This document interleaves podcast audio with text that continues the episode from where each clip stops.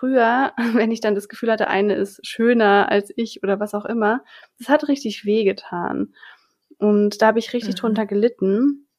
Und ich glaube, das war eben dieser große Faktor, dass ich dachte, ich bin einfach so, wie ich bin, nicht gut genug. Deswegen muss ich mich ständig in anderen orientieren, um irgendwie noch mithalten zu können.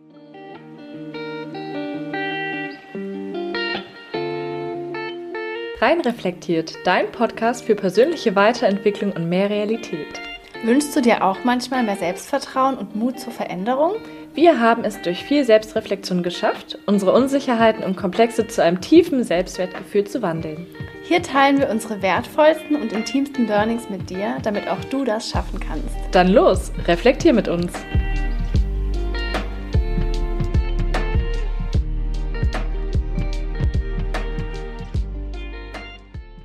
Hallo ihr Lieben, so schön, dass ihr wieder da seid zu einer neuen Podcast-Folge. Ich bin Caro. Und ich bin Sarah. Und heute sprechen wir über ein Thema, für das ihr in unserer Instagram-Story abgestimmt habt. Und zwar haben die meisten von euch gestimmt für sich mit anderen vergleichen. Deswegen möchten wir heute unsere wertvollsten Tipps mit euch teilen, wie ihr aufhören könnt, euch mit anderen zu vergleichen und stattdessen eure eigene Einzigartigkeit erkennt. Zu diesem Thema haben wir wieder eine Umfrage auf Instagram gemacht, denn wir wollten auch wieder sehr gerne von euch wissen, wie ihr dazu steht und wie es bei euch ist.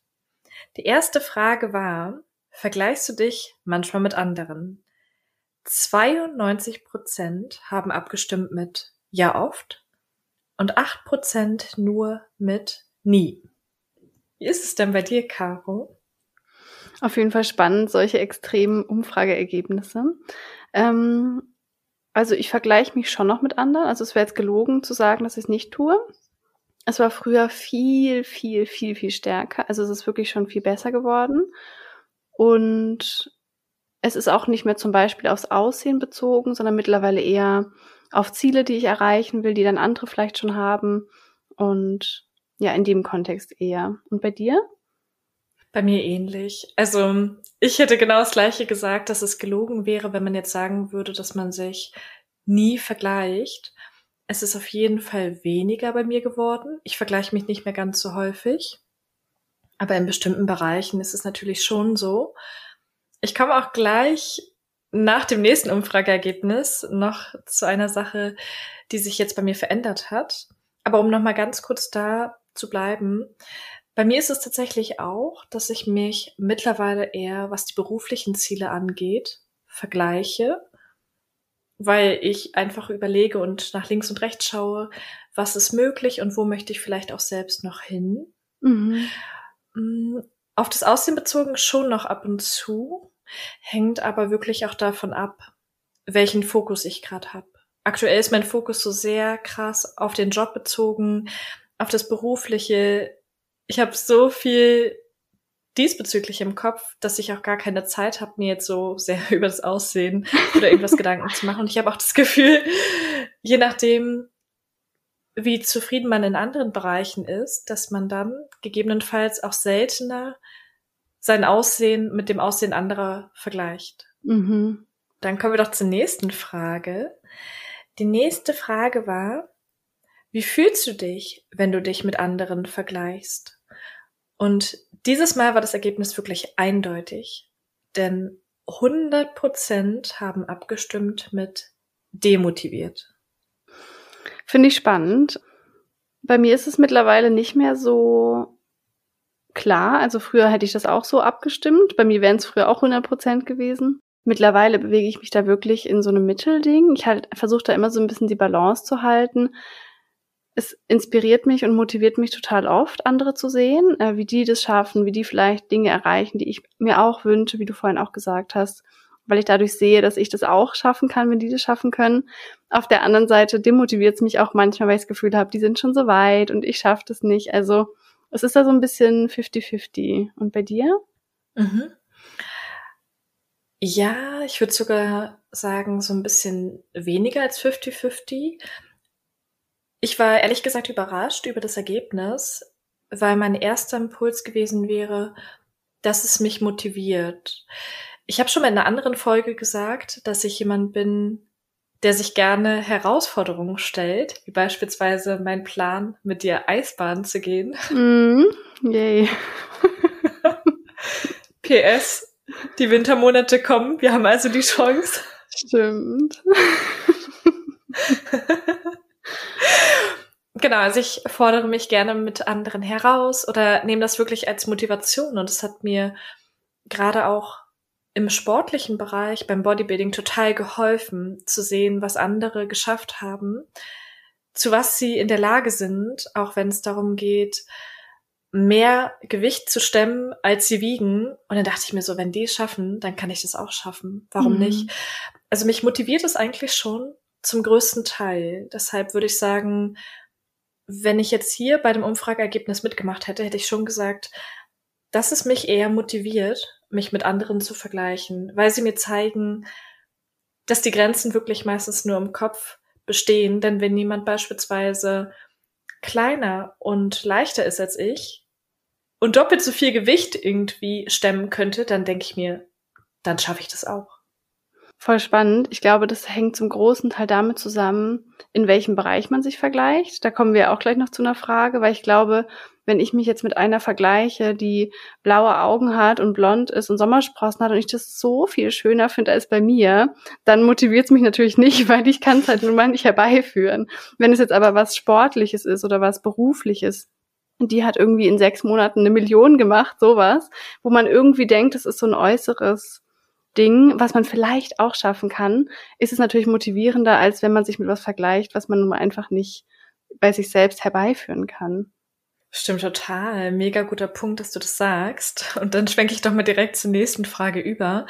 Denn wir wollten noch gerne von euch wissen, in welchen Bereichen ihr euch hauptsächlich mit anderen vergleicht. Und es gab die Bereiche Aussehen, Gehalt, Beruf, Lebensqualität oder Beziehung. Und die meisten von euch haben wirklich mit Aussehen abgestimmt. Das heißt, die meisten vergleichen sich was das Aussehen angeht, mit anderen. Und am zweithäufigsten wurde die Lebensqualität sogar gewählt. Mhm. Spannend. Ja, und was mir dabei aufgefallen ist, als du es gerade gesagt hast, drei der Bereiche kann man ja mehr oder weniger beeinflussen mhm. und nur einen einzigen nicht so wirklich. So wie du gesagt hast, das Aussehen kann man jetzt nicht bis ins Unermessliche beeinflussen, Natürlich hat man die Möglichkeit jetzt bei den blauen Augen, die man gerne haben möchte, sich Kontaktlinsen einzusetzen. Man könnte vieles auf jeden Fall äußerlich auch verändern, wenn man möchte, auch operativ. Ist jetzt natürlich nicht der beste Weg, aber es wäre zumindest in einem bestimmten Maße möglich, dennoch nicht gänzlich. Also man schafft es in den seltensten Fällen, einer Person eins zu eins ähnlich zu sehen oder genau so auszusehen. Aber ja, in drei Bereichen könnte man es selbst in die Hand nehmen und vielleicht auch beeinflussen. Und der Bereich, bei dem man es nicht kann, ist der Bereich, bei dem sich die meisten vergleichen. Ja, total. Und ich hatte es gar nicht so auf dem Schirm, weil mein Fokus eben gerade so auf dem beruflichen oder eher auf dem Gehalt ist, sowie auch auf die Lebensqualität, dass ich das gar nicht so auf dem Schirm hatte, dass die meisten wirklich genau mit dem Bereich eben Schwierigkeiten haben, der nicht so beeinflussbar ist, wie du gerade auch gesagt hast. Ja, ich weiß jetzt nicht, wie es bei dir genau war, aber bei mir war das früher auch so extrem so. Also weißt du ja, bei uns oder bei mir hat sich alles nur ums Aussehen gedreht und es klingt jetzt echt extrem, aber rückblickend habe ich das Gefühl, mein ganzer Tag, mein ganzer Lebensinhalt hat sich darum gedreht, mein Aussehen mit anderen zu vergleichen. Und erst jetzt gerade, wo wir darüber sprechen, fällt mir einfach auf, es ist einfach weggefallen. Es ist einfach wirklich mhm. weggefallen durch diesen großen Shift in mir natürlich, aber auch mit meinem Fokus. Das finde ich gerade, also mir war das mhm. natürlich klar, dass es nicht mehr so ist, aber dass es einfach wirklich weggefallen ist, ist es einfach nur unglaublich. wow. Das ist wirklich krass, ja. Du hast es gerade schon gesagt, dass sich der Fokus auch bei dir verändert hat. Und ich denke, das ist so der springendste Punkt bei uns beiden, dass wir auch, was unsere Hobbygestaltung oder was so die berufliche Sicht, die beruflichen Ziele angeht, total verändert hat. Denn du mhm. hattest ja mhm. damals wirklich das berufliche Ziel, weiterhin als Model zu arbeiten, was du ja auch getan hast. Ja. Und da ist ja klar, dass der Fokus absolut auf dem Aussehen liegt und am wichtigsten ist. Und bei mir war eben Modeln schon ein sehr, sehr großes Hobby, was extrem viel Zeit, Energie und Raum eingenommen hat. Und natürlich war der Fokus dann extrem auf dem Aussehen, weil uns dieser Abschnitt und das, was wir da gemacht haben, das Modeln, so viel in dem Moment bedeutet hat. Und wir dachten vielleicht auch im ersten Augenblick, dass es uns die Form der Zufriedenheit und Bestätigung gibt, nach der wir uns gesehnt haben. Und nachdem wir jetzt festgestellt haben, dass es gar nicht so ist, sondern dass der Fokus eben wirklich eher darauf liegt, was können wir machen, um anderen Menschen zu helfen oder generell auch selbst ein erfüllteres Leben zu führen, ja. ist dieser Aussehensaspekt total in den Hintergrund gerutscht. Absolut. Das ist so wahr. Und es war bestimmt ein großer Teil des Modeln, aber ich hatte das auch schon als ganz junges Mädchen, wo ich noch gar keinen Schimmer hatte vom Modelberuf. Und es war bei mir auch ein ganz großer Punkt, dass ich dachte, das habe ich ja auch schon öfter erzählt, das ist alles, was ich habe. Mhm. Ich dachte, alles, was mich und meinen Wert ausmacht, ist irgendwie mein Aussehen, weil mir das so früh suggeriert wurde und weil ich auch so wenig Selbstbewusstsein hatte. Ich wusste gar nicht, wer ich bin. Ich habe mich wie innerlich leer gefühlt und dann war diese Hülle das Einzige, was ich hatte. Und um da jetzt auch schon mal kurz was vorwegzunehmen, ich glaube auch, dass das ein Riesenpunkt beim Thema Vergleichen ist, weil ich habe das Gefühl, seitdem ich jetzt weiß, wer ich bin und auch erst seit, ich sage jetzt mal, zwei Jahren, so wie es jetzt gerade ist, seitdem ist das Vergleichen so viel unnötiger geworden. Ne? Natürlich macht man es noch, aber nicht mehr zu so einem großen Teil, weil ich nicht mehr das Gefühl habe, ich muss ständig bei anderen gucken, was richtig und was okay ist, sondern ich habe für mich meine eigenen Richtlinien gefunden. Und es ist so ein schöner mhm. Prozess. Ja, das ist wirklich mega schön können wir echt stolz und froh sein, dass sich das so bei uns entwickelt hat. Und wir werden das auf jeden Fall auch nochmal jetzt in der Folge etwas später mit euch teilen, wie wir es geschafft haben, dahin zu kommen. Wir haben es jetzt gerade schon so ein bisschen angerissen, aber wir werden es natürlich noch mal ein bisschen konkreter beschreiben und gute Beispiele dafür nennen. Die vorletzte Frage war, wenn du dich mit jemandem vergleichst, wie schneidest du dann meistens in deinen Augen ab? Und hier haben dieses Mal 100 Prozent mit schlechter als die andere abgestimmt. Wow, das ist echt heftig. Krass, oder? Dass man sich dann im Vergleich niemals besser fühlt, sondern jedes Mal das Gefühl hat, dass man schlechter ist. Ja, und das ist ja so spannend, weil das Vergleichen selbst ist ja erstmal, ich sage jetzt mal, eine relativ neutrale Sache. Du könntest ja in alle möglichen Richtungen vergleichen. Aber man entscheidet sich dann unterbewusst immer wieder dazu, dass man einfach nur guckt, was bei einem selbst schlechter ist und bei der anderen Person besser. Man könnte es ja ganz genau andersrum so machen. Immer. Mhm, stimmt total. Ja, und die letzte Frage war, würdest du dich gerne weniger mit anderen vergleichen? Und hier haben 93 Prozent abgestimmt mit Oh ja. Also sie würden sich gerne weniger mit anderen vergleichen.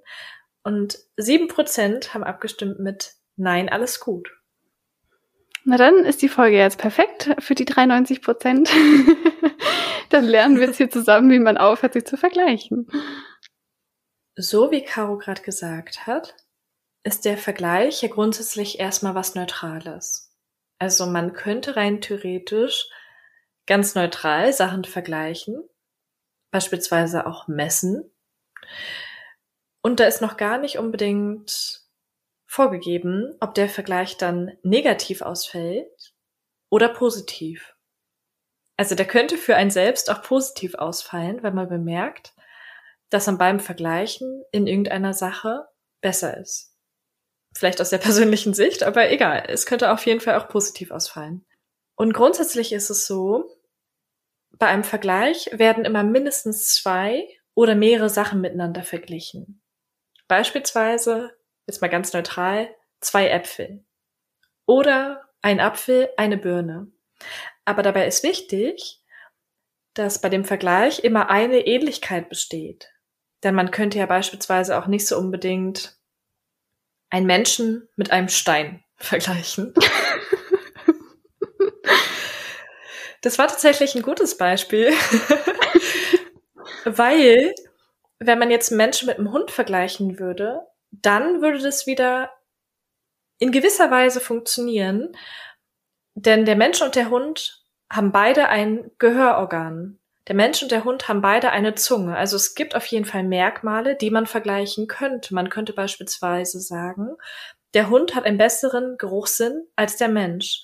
Oder ah. der Hund kann auf einer bestimmten Sequenz Töne besser wahrnehmen, beispielsweise so sehr, sehr hohe Töne, als der Mensch. Also da könnte man wieder vergleichen, weil es gewisse Ähnlichkeiten gibt. Und man kann sich ja auch mal überlegen, woher das eigentlich kommt dass wir uns so viel vergleichen. Und es hat ja auch einen total positiven, wieder mal evolutionären Faktor. Und zwar, wenn wir aufwachsen, lernen wir quasi durch Beobachten und Vergleichen. Also wir müssen uns als Kleinkinder abgucken bei anderen, wie wir laufen, wie wir essen, wie wir sprechen, wie unsere Mimik funktioniert. Das ist total automatisch in uns eingespeichert. Und würden wir ganz alleine sein und nicht nach links und rechts gucken können, würden wir das alles nicht lernen. Das merkt man auch daran, dass oft Kinder, die ältere Geschwister haben, viel früher anfangen zu sprechen und zu laufen, weil die ein Kind die ganze Zeit um sich rum haben, bei denen sie sich das quasi abgucken können. Also vergleichen ist auch erstmal, wenn man es so wertfrei lässt, eine Sache, die uns hilft, quasi zu lernen und zu wachsen.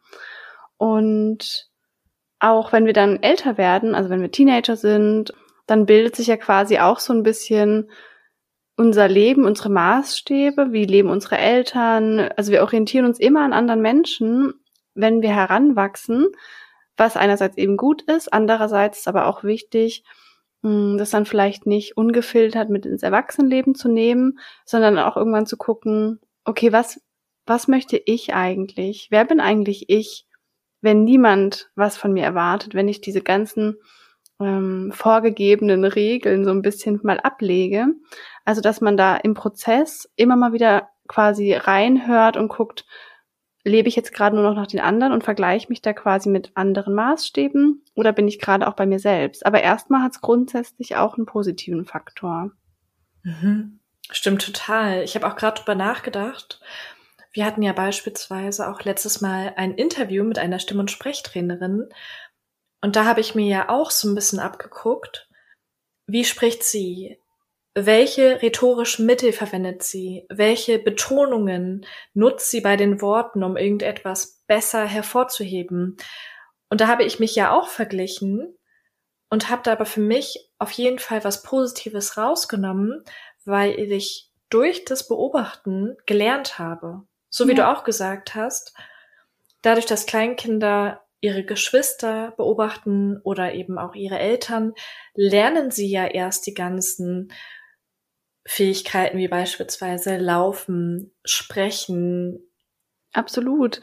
Und auch da nochmal, warum es uns so viel leichter fällt, uns quasi schlechter darzustellen im Vergleich, ist ja auch wieder von unserem Gehirn so. Wenn wir immer nur sehen würden, was bei uns besser ist oder unsere Version besser finden würden in dieser Entwicklungsstufe, wenn man sagt, nö, ich finde es besser, dass ich krabbel, statt dass ich laufe, äh, dann würde man das ja gar nicht lernen wollen. Also irgendwie ist das Gehirn ja auch darauf programmiert, sage ich jetzt mal, dass es eher den Fokus auf in Anführungsstrichen Mangel oder Probleme lenkt, damit man auch sieht, wo noch Verbesserungspotenzial ist. Also das ist ja auch ein Teil unserer Evolution. Es ist ja auch was Gutes. Da ist dann eben die Frage, habe ich einen bewussten Umgang damit? Erkenne ich das? Oder übernimmt das so eine unterbewusste Überhand über mich, dass ich dann nur noch in meinem Leben denke, ich bin schlechter als alles möglich, als alle anderen? Und mhm. ähm, dass es einem dann quasi nicht mehr dient, sondern einen eher noch mehr blockiert, so in dem eigenen Entwicklungspotenzial. Mhm. Ja, wenn man mal so drüber nachdenkt, vergleicht man sich fast unentwegt. Also in so vielen Momenten vergleicht man sich automatisch Beispielsweise im Arbeitsbereich, bei irgendwelchen Teammeetings, wenn jemand jetzt besonders gut gesprochen hat oder es geschafft hat, die Leute zu begeistern. Man vergleicht sich in Freundschaften, wenn man jetzt beispielsweise bemerkt, dass jemand eine tolle Durchsetzungsfähigkeit hat oder besonders fähig ist, seine Bedürfnisse zu kommunizieren. Oder anderes, also eigentlich vergleicht man sich ja wirklich ständig. Wenn man mal wirklich drüber nachdenkt, dann passiert es auch unterbewusst sehr viel häufiger, als man im ersten Augenblick vielleicht annimmt. Ich glaube auch. Also deswegen, wie wir auch vorhin gesagt haben, wäre es ja auch falsch zu sagen, ich vergleiche mich nie mit anderen. Das ist ja vielleicht auch gar nicht das Ziel. Aber was das Ziel wäre, und das kennen bestimmt sehr viele, die jetzt auch hier zuhören, dass dieses Vergleichen nicht mehr zu so einem, ich sag mal, schmerzvollen Mangelgefühl im Leben wird, sondern einfach so ein natürlicher Mechanismus, der einem auch hilft, um sich weiterzuentwickeln. Und ich glaube, das ist wirklich der wichtigste Faktor, den wir vorhin auch schon kurz genannt hatten. Weißt du, wer du bist? Also fühlst du dich gut mit dir? Das ist wieder dieses Selbstbewusstseinsthema. Ich glaube, wenn du ein ganz geringes Selbstwertgefühl hast und davon überzeugt bist, dass du nicht gut genug bist, dass du so wie du bist langweilig bist oder nicht liebenswert oder oder, dann tun diese Vergleiche halt auch so weh. Also ich weiß nicht, ob du das noch kennst, das habe ich jetzt heutzutage nicht mehr so doll. Also eigentlich gar nicht mehr in der Richtung, aber früher, wenn ich dann das Gefühl hatte, eine ist schöner als ich oder was auch immer, das hat richtig weh getan. Und da habe ich richtig mhm. drunter gelitten. Und ich glaube, das war eben dieser große Faktor, dass ich dachte, ich bin einfach so, wie ich bin, nicht gut genug. Deswegen muss ich mich ständig in anderen orientieren, um irgendwie noch mithalten zu können. Ja, kenne ich sehr gut. Und ich weiß gar nicht genau, ob das jetzt bei mir so der Ursprung war. Ich kenne Vergleiche definitiv auch noch sehr stark aus meiner Kindheit. Denn ich habe ja schon häufig erzählt, dass ich eine Zwillingsschwester habe. Und gerade bei einem Geschwisterkind und dann erst recht bei einem Zwillingsgeschwisterkind mhm. können Vergleiche ja sehr gut gezogen werden, weil wir gleich alt sind, ja grundsätzlich auch viele ähnliche Dinge vererbt bekommen haben. Also da ist schon sehr, sehr viel ähnlich, aber dennoch nicht komplett identisch. Und wir kannten das damals schon aus dem Kindergarten aus der Grundschule, dass wir wirklich sehr, sehr häufig verglichen worden sind, dass es dann hieß, deine Schwester macht das aber schon besser oder da und da hat deine Schwester vielleicht eine Eins gehabt und du eine Zwei oder anderes. Und ich weiß nicht, ob das auch noch so ein innerlicher Schmerz von mir damals war. Es war so, ich wurde als Baby direkt nach der Geburt sehr schnell operiert. Ich habe davon auch noch eine Narbe am Bauch. Und diese Operation war lebensnotwendig. Also hätte man mich damals nicht sofort operiert, dann hätte ich nicht überleben können. Ich möchte es jetzt gar nicht so dramatisch irgendwie darstellen.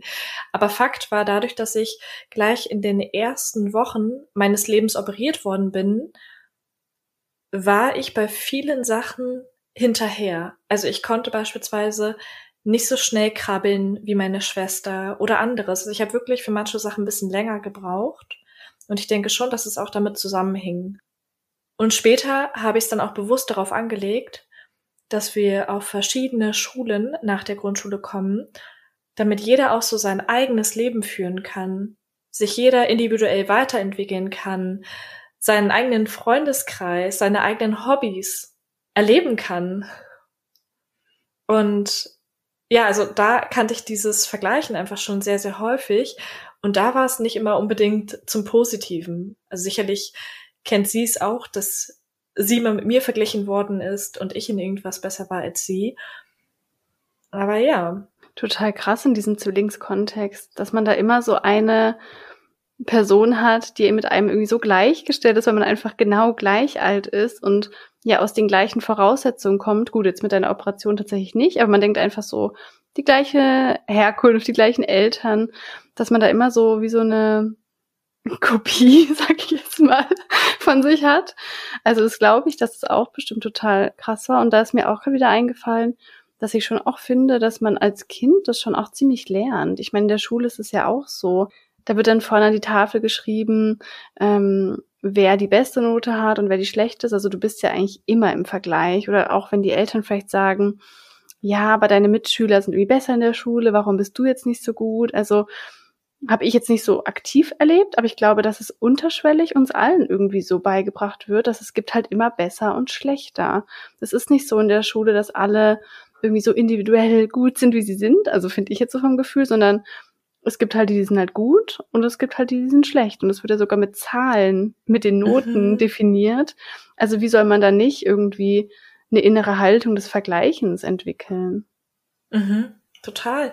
Und wie du schon sagst, da werden Sachen miteinander verglichen, die gar nicht verglichen werden können eigentlich, weil man gar nicht die Hintergründe kennt. Es hat nicht jedes Kind von vornherein die gleichen Chancen oder nicht jedes Kind ist gleich gut aufgewachsen, hat nicht das gleiche Erbgut. Also alleine schon das Erbmaterial, was du mitbekommst und natürlich der äußere Einfluss von den Eltern oder vielleicht auch von anderen Familienangehörigen spielen damit rein, wie schnell und gut du dich entwickelst. Und da hat ja einfach nicht jeder die gleiche Grundlage. Und dann zu vergleichen, ist ja super schwierig, weil das eine Kind hat vielleicht ein älteres Geschwisterkind gehabt und ist dadurch ein bisschen weiter in der Entwicklung. Und das andere Kind hat, wie ich beispielsweise, eine Operation gehabt und war dadurch in bestimmten Sachen eher nicht so schnell. Und diese beiden Kinder, die eine komplett andere Ausgangslage haben, werden da miteinander verglichen. Und bei Zwillingskindern ist es beispielsweise auch so, dass man meistens erst ein bisschen später dieses richtige Reden lernt, weil du dich am Anfang mit deiner Zwillingsschwester so in Babysprache noch unterhältst. Also du kommunizierst mit dem gleichaltrigen Kind anders und musst nicht so schnell wahrscheinlich lernen, dich den Eltern anzupassen. Wie lustig, das wusste ich gar nicht. Mhm. Ist ja mega lustig. Ja, aber genau so ist es. Ne? Wir haben alle unterschiedliche Voraussetzungen. Also es kann ja auch in der Schule sein, dass ein Kind von zu Hause total viel Hilfe und Unterstützung bekommt und das andere hat zwei Eltern, die den ganzen Tag arbeiten. Also es kann so viele Sachen haben und dazu sind wir auch alle total unterschiedlich. Und da finde ich es auch wieder spannend, das hatten wir auch schon mal beim inneren Kritiker, dass wir oft so mit zweierlei Maß messen beim Vergleichen. Weil, wie du schon sagst, also erstmal sind wir Menschen. Also wenn du zwei Steine vergleichst, da gibt es ein paar Faktoren, die kannst du vergleichen. Die Größe, die Form und die Farbe vielleicht. Aber wir Menschen, wir sind unglaublich vielfältig. Wir haben so viele Facetten.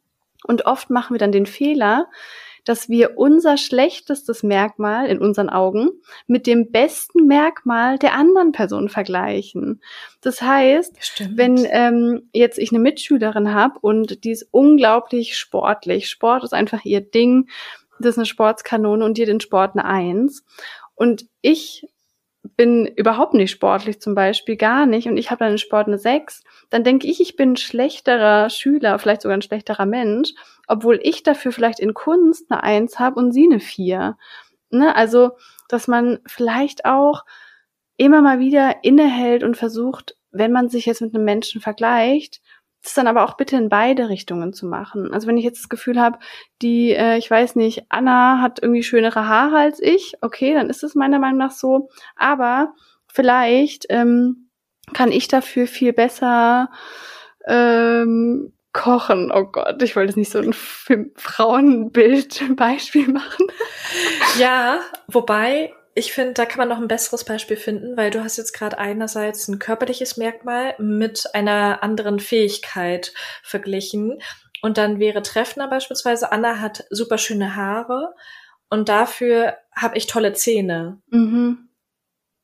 Ja, genau so. Also, dass halt Menschen immer so viele Fähigkeiten haben. Und ich erinnere mich noch total gut daran, dass ich mal so eine Erkenntnis hatte damals, also vor mehreren Jahren, wo ich noch wirklich sehr stark in diesem Vergleichsthema war, vor allem im Model-Business und auf Instagram. Und irgendwann dachte ich dann, wenn ich jetzt zu Hause sitze, ungeschminkt, mit fettigen Haaren, im Gammel-Look und auf Instagram gehe und mich dann mit einem, hatten wir auch schon oft das Thema, mit einem mhm. perfekt äh, inszenierten Modelfoto von einer anderen vergleiche, dann ist es einfach ein unfairer Vergleich. Weil genauso gut kann sie jetzt gerade zu Hause sitzen, im Gammel-Look mit fettigen Haaren und sich ein Modelfoto von mir angucken und dann wäre der Vergleich genauso. Aber das habe ich ganz lange nicht verstanden. Ich dachte wirklich, wenn ich jetzt mal ehrlich bin, dass es Menschen gibt, die immer so aussehen. Es gibt mhm. Menschen, die sind immer perfekt, die sind immer glücklich, die sind immer, haben perfekte Haut, perfekte Haare. So bescheuert. Ich habe das mhm. gar nicht, ich habe das gar nicht reflektiert und bewusst genug gesehen, dass wir alle, ich sage jetzt mal, schlechte Tage haben und solche und solche Momente und solche und solche Facetten und dachte immer, solange ich nicht zu 100 Prozent 24 Stunden perfekt bin, bin ich schlechter als andere. Kann ich sehr, sehr gut nachvollziehen.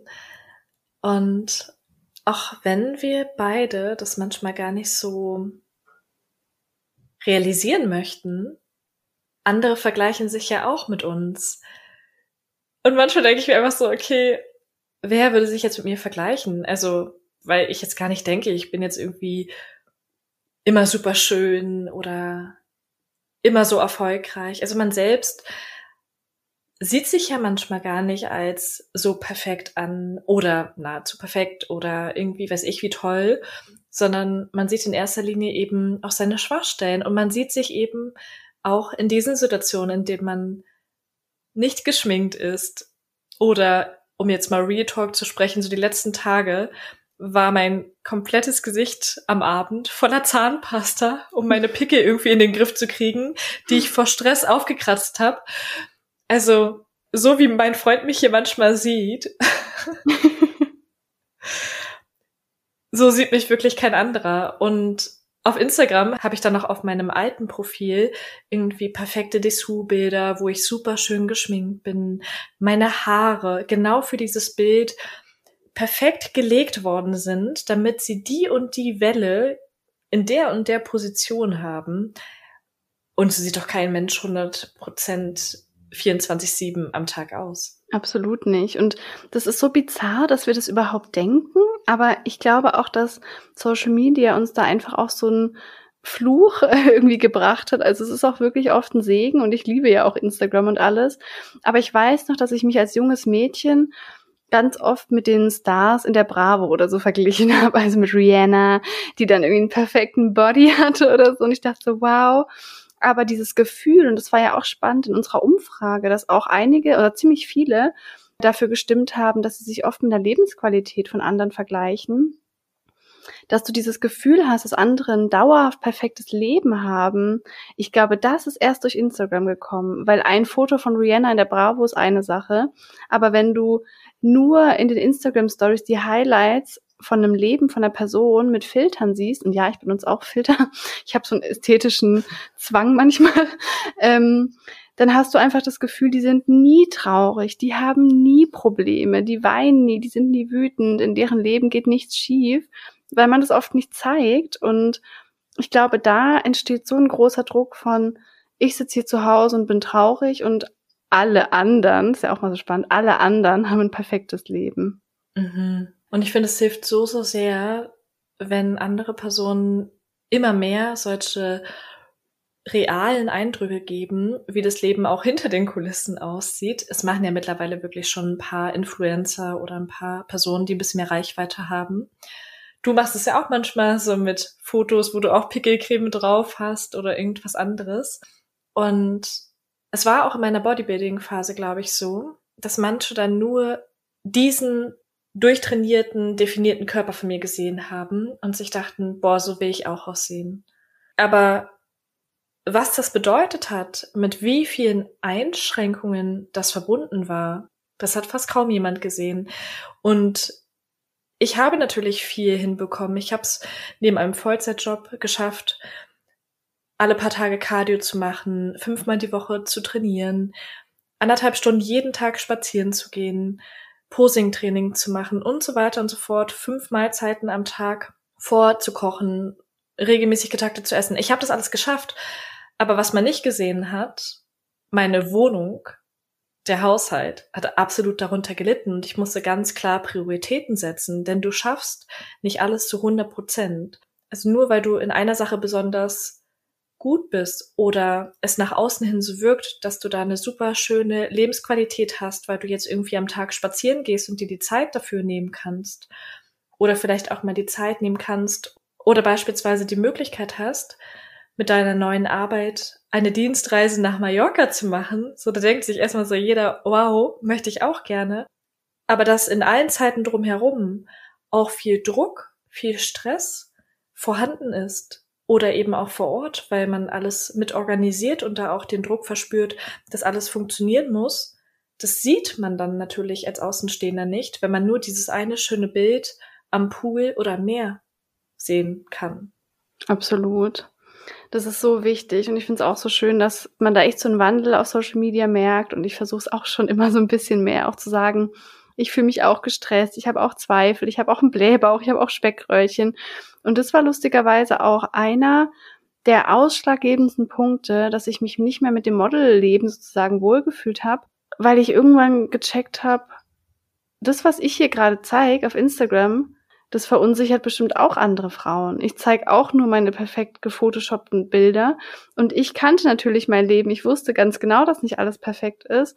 Aber plötzlich habe ich kapiert, dass ich genau das in die Welt rausgebe, was ich überhaupt nicht will, was 0,0 zu meinen Werten passt, was ich schon merke, dass es mich bei anderen andersrum total unglücklich macht. Und ich dachte so, wow, das möchte ich auf keinen Fall mehr. Und es war dann echt so ein Prozess, dass ich dachte, das ist nicht das, was ich in die Welt geben will.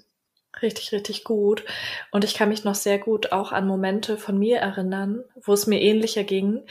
Oder ich beispielsweise dann selbst mit meinen eigenen Bildern verglichen worden bin, die aber auch nicht der Realität entsprachen weil ich da besonders geschminkt, gestylt war oder weil vielleicht die Bilder noch nachbearbeitet wurden.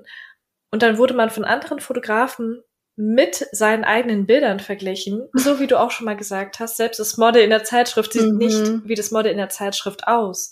Und genauso ist es. Also wenn du dann selbst mit dir selbst verglichen wirst, mit einer Version, die du einfach nicht zu 100 Prozent bist oder du, du einfach auch nicht jeden Tag so sein kannst, weil du nicht jeden Tag top in Form bist, weil der Körper eben nur mal ein Körper ist, der sich auch mal verformt, je nachdem, was du gegessen, getrunken hast, je nachdem auch gerade als Frau, in welcher Menstruationsphase du dich gerade befindest. Ja, absolut. Und da ist es einfach nochmal so wichtig, sich immer wieder vor Augen zu halten, kein Leben ist perfekt. Keins. Kein Mensch hat nie Herausforderungen. Wir haben alle, alle Gefühle und auch mal Probleme und auch mal schlechte Tage. Und ich weiß, dass es irgendwie so, es ist ja auch manchmal irgendwie so verlockend, das zu glauben, zu denken, ach, die hat ein perfektes Leben und nie Probleme und ich will das auch haben. Aber so ist es nicht. Die Person hat auch Probleme und es sieht auf Instagram oft nicht so aus, aber das ist einfach eine Illusion, der man danach rennt. Und das ist ja auch so spannend, weil man ja die ganze Energie, die man hat fürs eigene Leben, da reinfließen lässt, zu gucken, was bei anderen ist. Statt dass man die Energie bei sich behält und guckt, wie kann ich mein Leben jetzt so angenehm, glücklich und erfüllt gestalten, wie es mir möglich ist. Dass man diese, mhm. dass man diese Energie mal so ein bisschen bei sich behält und ja, nicht immer so nach links und rechts guckt, sondern eher so guckt, wie kann ich meinen Weg gestalten. Mhm. Und vor allen Dingen, wie du schon gesagt hast, also einerseits bekommt man manchmal gar nicht so richtig mit, wie sieht denn der wirkliche Weg oder das reale Leben von jemandem aus? Das heißt, man kann es auch nie zu 100 Prozent beurteilen, ob es jetzt besser oder schlechter ist als das eigene.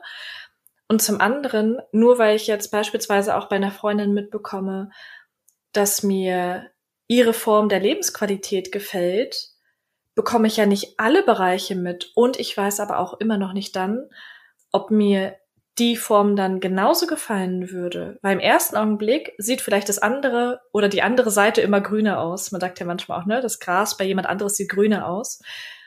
Aber im Endeffekt weißt du doch gar nicht genau, wie die anderen Bereiche drumherum aussehen. Vielleicht ist ja dann das Zusammenspiel, beispielsweise die Beziehung der Person, nicht das, was du dir wünschen würdest um jetzt nochmal ein konkretes Beispiel zu nennen, für mich bedeutet Lebensqualität, im Homeoffice arbeiten zu dürfen. Das ist für mich so ein krasser Luxus. Und ich habe für mich zum Beispiel jetzt auch festgelegt, ich werde nie wieder einen Job ausüben, in dem ich kein Homeoffice machen darf. Aber für jemand anderes wäre das vielleicht die Hölle, wenn er nicht unter Menschen kommen könnte oder die ganze Zeit nur zu Hause rumsitzen würde und von dort aus arbeitet. Ja, und da sagst du einen ganz wichtigen Punkt, nämlich, dass das, was für dich richtig ist, ist nicht für alle richtig. Und das, was für die Person richtig ist, mit der ich mich vergleiche, muss nicht das Richtige für mich sein. Es ist einfach, es macht einfach eigentlich gar keinen Sinn, das eigene Leben mit dem Leben von anderen zu vergleichen, weil wir sind so unterschiedlich, wir haben so unterschiedliche Bedürfnisse, so unterschiedliche Werte, wie du gerade sagst. Was für dich der absolute Traum ist, kann für jemanden anderen das absolut Schlechteste sein, was man sich vorstellen kann. Und deswegen ist es so viel wichtiger herauszufinden, was will ich eigentlich, womit fühle ich mich wohl, weil nachher habe ich mir dann irgendwie das Leben zusammengemodelt, das auch die Nachbarin lebt, weil ich denke, das ist besser und dann merke ich, ach so, irgendwie passt das ja gar nicht zu mir. Und das ist auch eine Erfahrung, aber trotzdem ist es da wichtig, bevor man jahrelang da irgendeinem äh, Ideal hinterher rennt, dass man mal guckt, was möchte ich eigentlich. Mhm. Und vor allen Dingen kannst du nicht beurteilen, ob etwas besser oder schlechter ist als bei dir, wenn du es nicht selbst erlebt hast. So wie du sagst, erst in dem Moment, wo du es denn selbst hast, bemerkst du vielleicht, oh, das gefällt mir doch nicht so sehr, wie ich mir es immer vorgestellt habe. Vorher weißt du es nicht, denn vorher siehst du wirklich eigentlich nur die Metadaten. Du siehst mhm. nur, wie sieht es aus, aber du weißt nicht, wie fühlt es sich an. Ja. Das kann man jetzt natürlich nicht so auf das Aussehen beziehen, um jetzt nochmal kurz dahin zu kommen. Wenn man sich jetzt mit jemand anderes vergleicht, der so und so aussieht, kann man das jetzt nicht hundertprozentig genauso sehen, wie ich das jetzt gerade gesagt habe. Eher so, was die Lebensqualität, den Job oder auch die Beziehung angeht.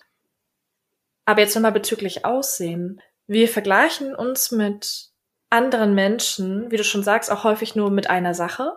Also wir vergleichen beispielsweise, oh, die hat aber längere Beine als ich, die hat einen flacheren, durchtrainierteren Bauch als ich, ohne die anderen Sachen da dann irgendwie noch mit einzubeziehen, so wie wir vorhin auch schon gesagt haben mit den Haaren und den Zähnen. Aber was auch wichtig ist, warum kommen wir erst dahin, dass wir denken, dass längere Beine beispielsweise schöner sind mhm. oder ein mhm. durchtrainierter Bauch? Wir kommen wieder dahin, weil wir das so vorgelebt bekommen von den Medien, von Instagram, von der Werbung oder vielleicht auch von dem Umfeld, was sagt, oh, schöne Beine sind lang oder müssen immer lang sein. Mhm. Ich habe es letztens auch wieder bei einem Fotografen in der Story gesehen, der gesagt hat, boah, dieses Model hat so krass schöne lange Beine.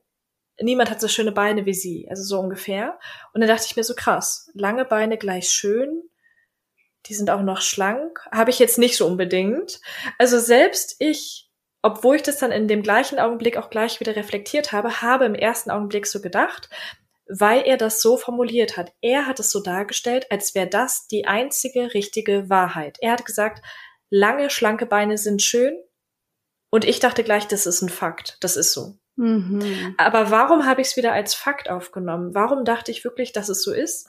Weil nur weil er schön findet, heißt es nicht, dass jeder andere das schön findet. Natürlich gibt es prozentual gesehen vielleicht mehr Menschen, die lange Beine schön finden, als jetzt, wenn der Oberkörper beispielsweise länger ist als der Unterkörper. Aber die wenigsten Menschen haben so lange Beine. Also die wenigsten Menschen haben beispielsweise zwei Drittel Bein und ein Drittel Oberkörper. das stimmt. Und da ist es immer wieder wichtig, dass man da auch versteht, man selbst bewertet diese Dinge wenn man sich vergleicht, wenn ich sage, oh, die hat so schöne blaue Augen und Sommersprossen, ich bin gerade die Person, die entscheiden kann, dass ich das schöner finde als mich. Das ist kein universelles Gesetz, was wir dann oft das Gefühl haben. Das heißt, ich kann auch entscheiden, ich finde das schön und meins auch. Und ich weiß noch, dass meine Therapeutin das früher mal gesagt hat, wenn ich gesagt habe, aber ich finde es so schön, wenn man so super dünn ist. Dann meinte sie, es kann doch auch schön sein aber nicht nur mhm. schön. Also, dass man selbst sich da auch mal erlaubt oder auch erkennt, was man da für einen Einfluss hat, wie man die Dinge bewertet. Das liegt nämlich bei uns. Und das kann man auch sich selbst zugunsten quasi neu auslegen. Und wenn man mal wieder drüber nachdenkt, und darüber haben wir auch schon in einer Folge gesprochen, wo es auch um dieses Körperthema ging, ich hasse meinen Körper. Wenn ich jetzt wirklich objektiv mit dir spreche, ohne mich in dem Augenblick mit jemandem zu vergleichen, dann habe ich dir beispielsweise auch schon gesagt, boah, ich finde die und die Frau richtig attraktiv, die hat so eine krasse Ausstrahlung, trotzdem die vielleicht nicht super schlank war. Und genauso gut finde ich aber auch super schlanke Models toll. Also wir selbst, wenn wir jetzt etwas bewerten und es nicht direkt mit uns vergleichen, finden ja meistens mehrere verschiedene Sachen schön, ohne jetzt dieses eine einzige Idealbild vor uns zu sehen, mit dem wir uns vergleichen. Ja. Also warum denken wir es nicht auch bei uns selbst? Ja. Und nochmal zu dem Thema, das du vorhin meintest, dass man sich manchmal was wünscht oder sich mit etwas vergleicht, aber gar nicht weiß, wie sich dann anfühlt, ist mir nochmal unser Interview mit Sunny eingefallen, die ja ihre Brust-OP rückgängig gemacht hat. Weil da haben wir auch drüber gesprochen, dass sie dachte und dass auch viele Frauen denken, wenn ich endlich große Brüste habe, dann wäre ich endlich glücklich und zufrieden. Aber mit großen Brüsten hat man es zum Beispiel auch, dass man ständig sexualisiert wird, dass man kein enges Top tragen kann im Sommer, ohne dass man das Gefühl hat, alle starren einen an und man sich ständig vulgär fühlt, ist einfach auch eine Facette davon, die man oft nicht beachtet. Und das ist wieder das, es hat immer alles zwei Seiten, immer alles zwei Seiten. Und oft vergleichen wir quasi unsere eine schlechte Seite mit der anderen einen guten Seite. Jetzt auch nochmal als Beispiel im beruflichen Kontext, sagen wir mal Angestellten-Dasein und ähm, Selbstständigkeit. Sagen wir, ich bin angestellt und wünsche mir total, dass ich freier bin, was meine Ortsunabhängigkeit angeht. Also ich würde gern von überall aus arbeiten. Das ist quasi ein Nachteil meines Angestellten-Daseins, den ich vergleiche mit dem selbstständigen Dasein. Aber ich habe genauso gut die positive Seite des Angestellten-Daseins, dass ich jeden Monat ein Gehalt bekomme was ich als Selbstständige nicht habe. Das heißt, die Selbstständige könnte sich genauso gut mit mir vergleichen und denken, ach Mann, ich würde gern auch wieder jeden Monat am ersten einfach einen, äh, einen bestimmten Betrag an Geld auf meinem Konto haben, ohne mir ständig Sorgen zu machen. Und ich sitze da und denke, ach Mann, ich würde auch gern überall arbeiten können dann mehr sein. Und so vergleicht man quasi das so einseitig, statt dass man mal versucht, das so ganzheitlicher zu betrachten. Du hast recht. Und für mich ist es auch ein bisschen sowas wie Äpfel mit Birnen vergleichen. Denn es ist nicht richtig vergleichbar. Da sind zu viele Parameter unterschiedlich, wenn man jetzt Angestelltenverhältnis mit Selbstständigkeit vergleicht. Natürlich hat es einen gemeinsamen Nenner. Beides hat irgendwas mit einem Job zu tun, wo man im besten Falle irgendein Einkommen hat aber noch nicht mal Gehalt, ne? So wie du sagst, da ist auch schon mal ein Unterschied vorhanden. Und um jetzt ein ähnliches Beispiel zu nennen, ich arbeite ja aktuell im öffentlichen Dienst sowie auch in der Privatwirtschaft. Also ich habe gerade zwei Arbeitsverhältnisse, beide Teilzeit. Und ich sehe gerade, wie viele Vorteile es hat, im öffentlichen Dienst zu arbeiten, was aber auch wiederum besser ist in der Privatwirtschaft. Und man könnte auch diese beiden Sachen nicht miteinander vergleichen, trotzdem ich in beiden Dingen im Angestelltenverhältnis bin. Und wie du schon sagst, wenn man das eine hat, bemerkt man plötzlich, was das andere für Vorteile hat. Mhm. Beispielsweise auch so nochmal mit der Freiheit, die du jetzt gerade so ein bisschen angesprochen hast, oder auch mit dem Gehalt. Im öffentlichen Dienst kriege ich immer sicher mein Gehalt aufs Konto jetzt in der Privatwirtschaft aktuell auch, aber beispielsweise auch andere Sachen, die ich in der Privatwirtschaft nicht bekomme. Im öffentlichen Dienst habe ich beispielsweise mehr Urlaubstage, 30 Urlaubstage und in der Privatwirtschaft aktuell 26. Dafür habe ich aber in der Privatwirtschaft noch mehr diese Gleitzeitregelung und kann wirklich auch erst mittags anfangen zu arbeiten. Also es ist einfach so interessant, wenn man das vergleicht, weil man immer wieder Vor- und Nachteile bei der anderen Sache sieht. Und um nochmal ganz kurz auf das Aussehen einzugehen, mir hat es auch geholfen zu sehen, du kannst vieles am Aussehen verändern, so wie du jetzt auch das Beispiel mit Sunny genannt hast. Man kann vieles verändern, aber ob man dann wirklich glücklich mit dem anderen Ergebnis ist, weiß man vorher nicht. Ich habe ja auch schon erzählt, ich hatte ganz, ganz viele verschiedene Haarfarben. Ich hatte auch ganz viele unterschiedliche Körperformen von trainiert bis hin weniger trainiert oder vielleicht auch zwölf Kilo mehr, zwölf Kilo weniger. Und das Gefühl war immer ähnlich. Also das Gefühl an sich hat sich erst verbessert, als sich mein Selbstbewusstsein, mein Selbstwert verbessert hat und als ich den Fokus eher auf das gelegt habe, was ich zusätzlich kann, was mich zusätzlich ausmacht, außer mein Aussehen. Mhm total spannend. Also das mit dem Job eben auch nochmal, dass äh, man da einfach nie vergisst, dass alles Vor- und Nachteile hat. Und mit dem Aussehen hast du auch total recht. Das hatten wir auch schon öfter mal. Ich wollte immer den flachen Bauch und dünn sein. Als ich ihn dann hatte, dachte ich, ja gut, Jetzt ist auch nichts anders. Und da ist halt wieder das Thema, entweder du veränderst es im Innen oder es verändert sich halt gar nicht. Und ich glaube, da ist es auch nochmal total wichtig für alle, die das Gefühl haben, sie vergleichen sich oft mit anderen, egal jetzt in welchem Bereich, dass man sich mal fragt, welches Gefühl erhoffe ich mir? welches Gefühl wünsche ich mir eigentlich dadurch? Was fehlt mir vielleicht gerade in meinem Leben? Also, wenn ich jetzt mich mit einer vergleiche, die total dünn ist oder total durchtrainiert, was denke ich, welches Gefühl würde es mir geben, wenn ich das auch hätte? Was denke ich, was dann besser wäre in meinem Leben? Genauso mit der Selbstständigkeit oder mit einem Job oder auch wenn wir jetzt sagen, wir wollen irgendwann am Meer leben, ist natürlich total schön, das Ziel zu haben, dass man sich auch mal fragt, wenn ich jetzt da irgendwie auf Instagram eine sehe, die lebt das Traumleben und ich denke mir auch, Mann, wie blöd. Was erhoffe ich mir für ein Gefühl, in diesem Zustand und wie kann ich dieses Gefühl vielleicht jetzt einfach auch schon in mein Leben holen? Also wenn ich zum Beispiel denke, ich muss dünn äh, und durchtrainiert sein, um mich irgendwie gut genug, attraktiv, schön oder liebenswert zu fühlen, dann kann ich mich echt mal fragen, was könnte ich vielleicht jetzt tun, damit ich mir jetzt schon eingestehen kann, dass ich liebenswert bin, wie ich bin?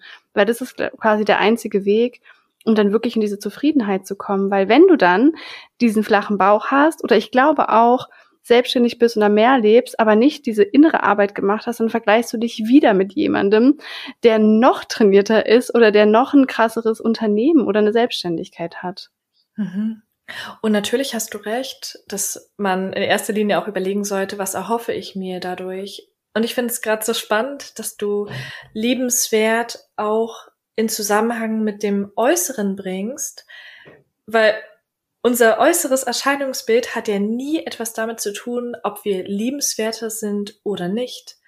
Also nur weil jemand beispielsweise in deinen Augen super schön ist, ist ja nicht automatisch liebenswerter, sondern sein Charakter, seine Eigenschaften, die ihn von anderen vielleicht auch unterscheiden, die machen ihn erst liebenswert oder besonders, einzigartig.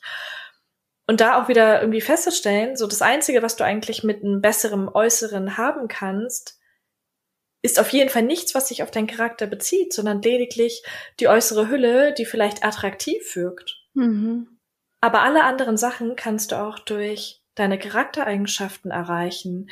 Wenn du jemand bist, der beispielsweise einfühlsam ist, zuvorkommend, hilfsbereit, dann bist du liebenswert und nicht, weil du jetzt irgendwie besonders schöne Haare hast oder die perfekten langen, schlanken Beine. Absolut, aber ich glaube, das denken ganz viele unterbewusst. Ich habe das so lange gedacht.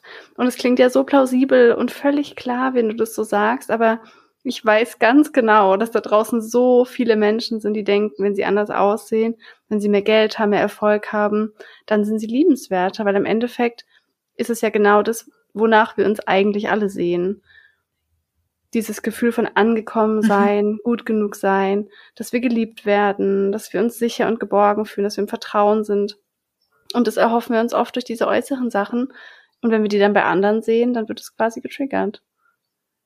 Mhm. Und trotzdem merken wir auch immer wieder im Alltag, ich glaube, das hat auch jeder schon mal erlebt oder auch gesehen, mitbekommen, dass auch Menschen, die jetzt objektiv gesehen vielleicht dir persönlich nicht gefallen, trotzdem großen Freundeskreis haben, trotzdem einen Partner an der Seite haben, der diesen Menschen über alles liebt, wo man objektiv sieht, das hat nichts mit seinem Aussehen zu tun, aber der Mensch wirkt trotzdem attraktiv, der wirkt trotzdem super authentisch oder vielleicht auch extrem sympathisch durch seine Ausstrahlung, durch die Charaktereigenschaften, vielleicht auch gerade durch dieses Unperfekte, weil er sehr individuell ist und nicht so aussieht wie jeder heutzutage auf Instagram mit aufgespritzten Lippen, der kleinen perfekten, jetzt habe ich es auch gerade wieder bewertet, kleinen perfekten Nase, perfekt kann man ja auch nicht dazu sagen, mhm. weil für wen mhm. ist es perfekt?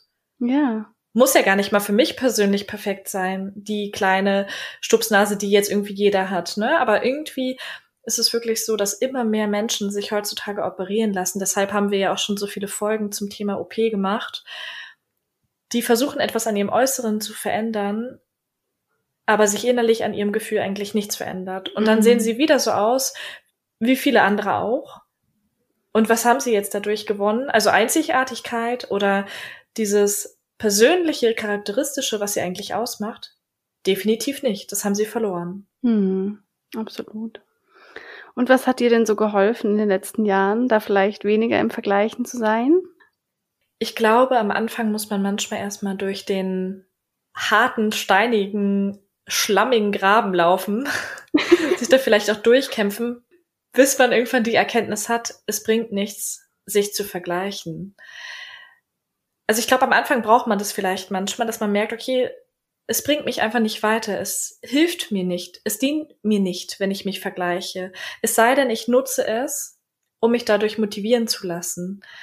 Aber wie ich schon gesagt habe, oder wie wir beide jetzt auch schon im Laufe der Folge gesagt haben, immer wieder, man kann nicht immer nur eine Fähigkeit oder eine Äußerlichkeit miteinander vergleichen, wenn man alles andere außer Acht lässt. Und mir hat beispielsweise geholfen, einerseits an meinem Selbstwertgefühl zu arbeiten, indem ich einfach versuche, andere Sachen zu machen, die mich erfüllen, den Sport auszuüben, wo ich gemerkt habe, ich habe beispielsweise die Eigenschaft, ich bin extrem diszipliniert und extrem ehrgeizig, durchsetzungsfähig und ich habe extrem viel Biss. Und das sind Eigenschaften, die mir dann wieder gedient haben, um mich besser zu fühlen, um mich mir selbst näher zu fühlen und zu wissen, was mich ausmacht, was mich vielleicht auch wiederum von anderen unterscheidet, wo ich auch wieder vielleicht in einer bestimmten Sache stärker bin als jemand anderes. Also auch wieder dieser Positivvergleich, wo man sich auf die positiven Eigenschaften von sich selbst konzentriert, die einen persönlich ausmachen.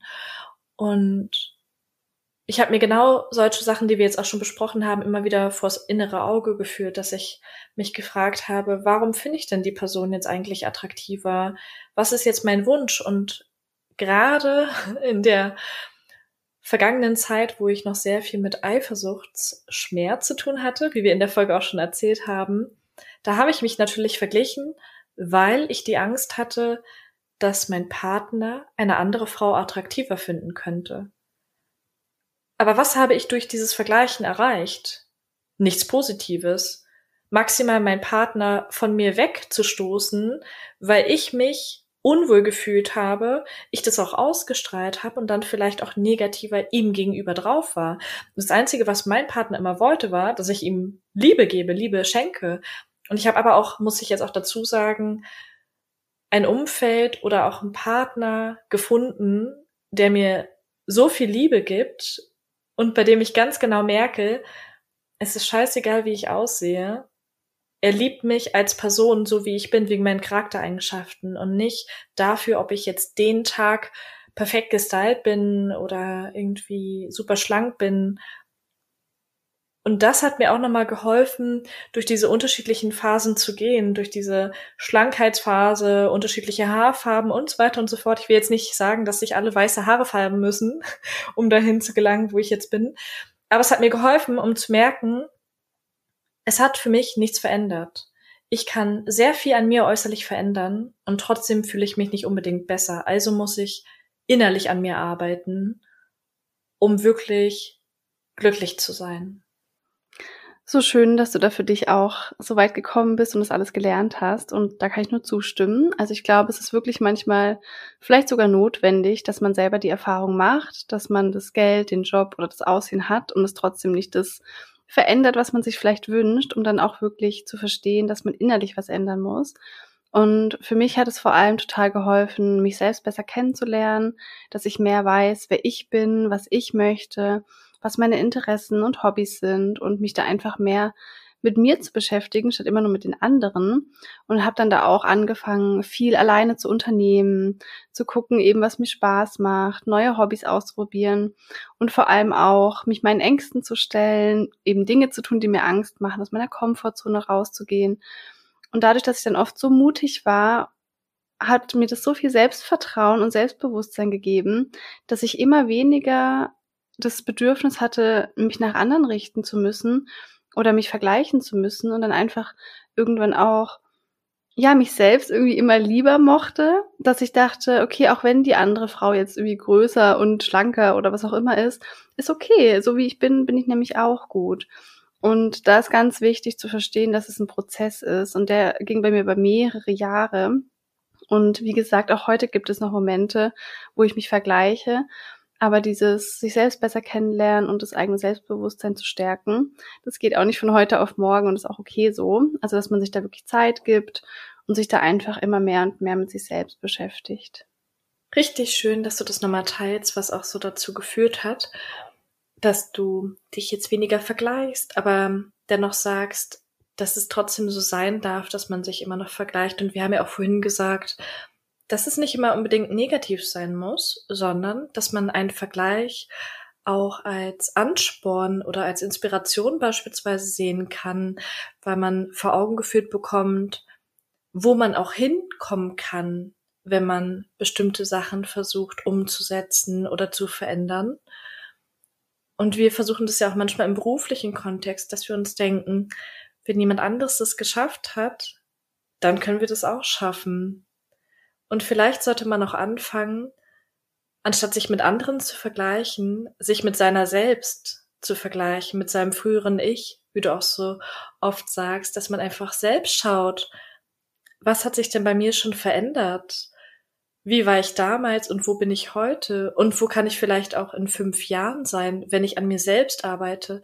Denn ich denke auch, das Wichtigste ist, dass man nicht zu viel Energie da rein investiert, sich mit anderen zu vergleichen, weil man in diesem Augenblick nicht bei sich selbst ist. Man ist nicht in der Fülle, man ist nicht im Bewusstsein, weil man immer nur nach außen schaut und darauf, was der andere beispielsweise macht.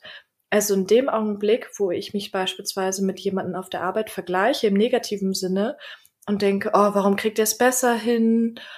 Oh, warum schaffe ich das nicht so schnell? Verliere ich ja die Energie, die ich in meine Arbeit investieren könnte, um vielleicht irgendwann an diesen Punkt zu gelangen. Oder anders, ich könnte denjenigen ja auch mal fragen, wie er es geschafft hat, dahin zu kommen. Ich könnte jemanden fragen, wie er es schafft, zumindestens die scheinbar glückliche Beziehung zu führen oder wie jemand es geschafft hat, im beruflichen Kontext so weit zu kommen. Vielleicht, wenn ich da offen genug bin, um die Tipps mir anzuhören, kann ich einerseits dadurch lernen und selbst dahin kommen, oder ich erkenne, dass es für mich vielleicht gar nicht der richtige Weg ist und nicht das, was mich letztendlich so glücklich machen wird wie den anderen. Absolut, so wichtig und vor allem natürlich der Punkt, dass man selbst quasi die einzige Person sein sollte, mit der man sich wirklich vergleicht, das frühere Ich. Weil genau das ist es dann, was dieses Gefühl in einem entstehen lässt, dass man sieht, wie weit man schon gekommen ist. Dass wir jetzt hier, wenn wir sprechen, sehen, wie, wie sehr wir es schon geschafft haben, uns nicht mehr über unser Aussehen zu definieren, uns nicht mehr zu vergleichen.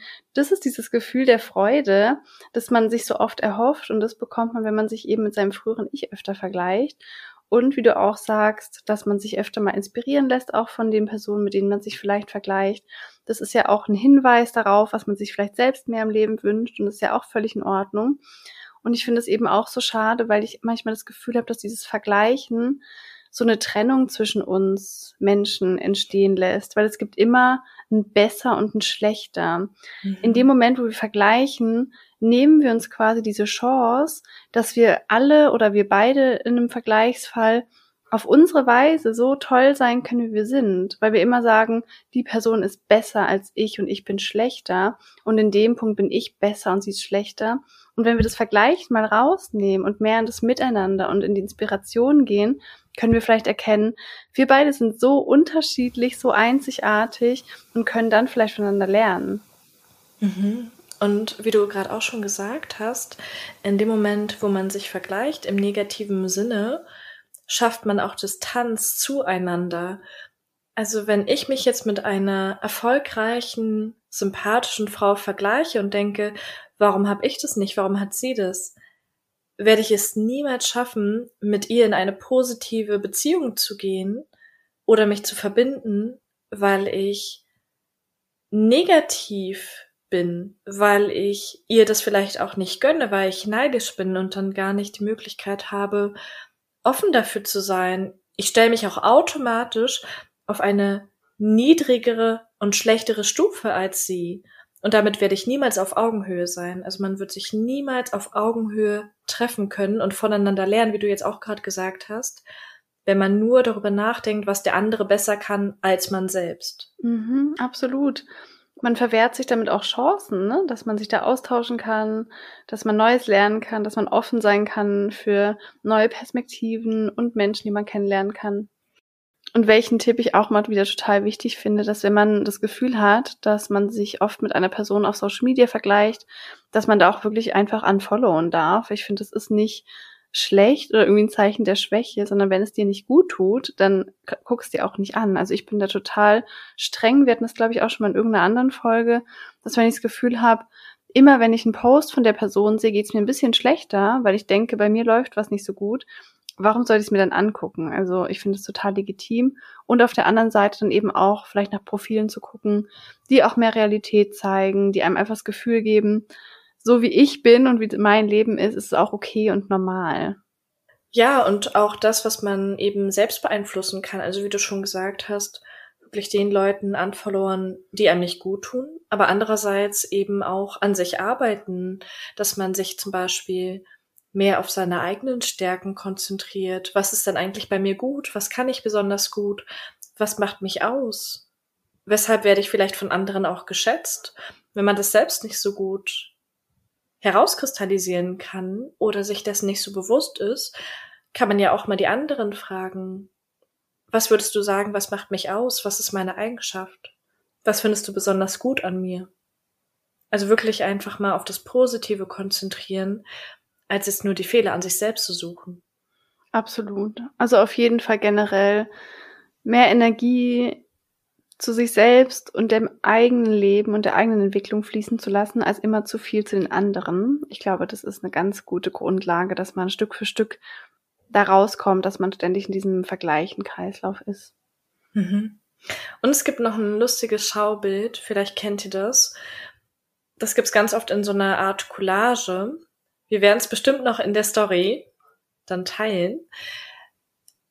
Die Person, die neben dir steht, vergleicht sich eben auch oft mit dir selbst. Also es ist eigentlich so ein Kreislauf wieder. Die Person mit glatten Haaren vergleicht sich mit der Person mit gelockten Haaren. Die Person mit gelockten Haaren hätte gerne glatte Haare. Und wenn man sich das auch immer vor Augen hält, dass das, was du gerade hast, vielleicht auch jemand anderes toll findet oder vielleicht genauso gerne hätte, dann wird man sich vielleicht auch dessen bewusst, dass man eben auch viele positive Eigenschaften oder Fähigkeiten oder anderes hat, wo sich ein anderer danach sehnt. Und vielleicht schafft ihr es ja, diesen Kreislauf so ein bisschen zu unterbrechen, indem ihr euch eben nicht immer mit jemand anderes vergleicht, indem ihr euch nicht immer das wünscht, was jemand anderes hat, sondern vielleicht auch zufrieden darüber seid, was ihr habt und ihr seid auch einfach einzigartig und euer Leben ist einzigartig und ihr dürft immer gucken, was für euch das richtig ist, was für euch der richtige Weg ist. Das müsst ihr nicht erst mit anderen vergleichen oder gucken, ob es okay ist, wie das die anderen auch machen. Ihr entscheidet und ihr seid gut so, wie ihr seid. Und dann hoffen wir sehr, dass euch die Folge gefallen hat, dass ihr mit den Gedanken, Impulsen und den Tipps zum Thema Vergleichen was für euch mitnehmen konntet und wenn ihr jemanden kennt, der das Problem auch hat, dass er sich öfter mit anderen vergleicht, dann teilt die Folge gerne mit ihm oder ihr.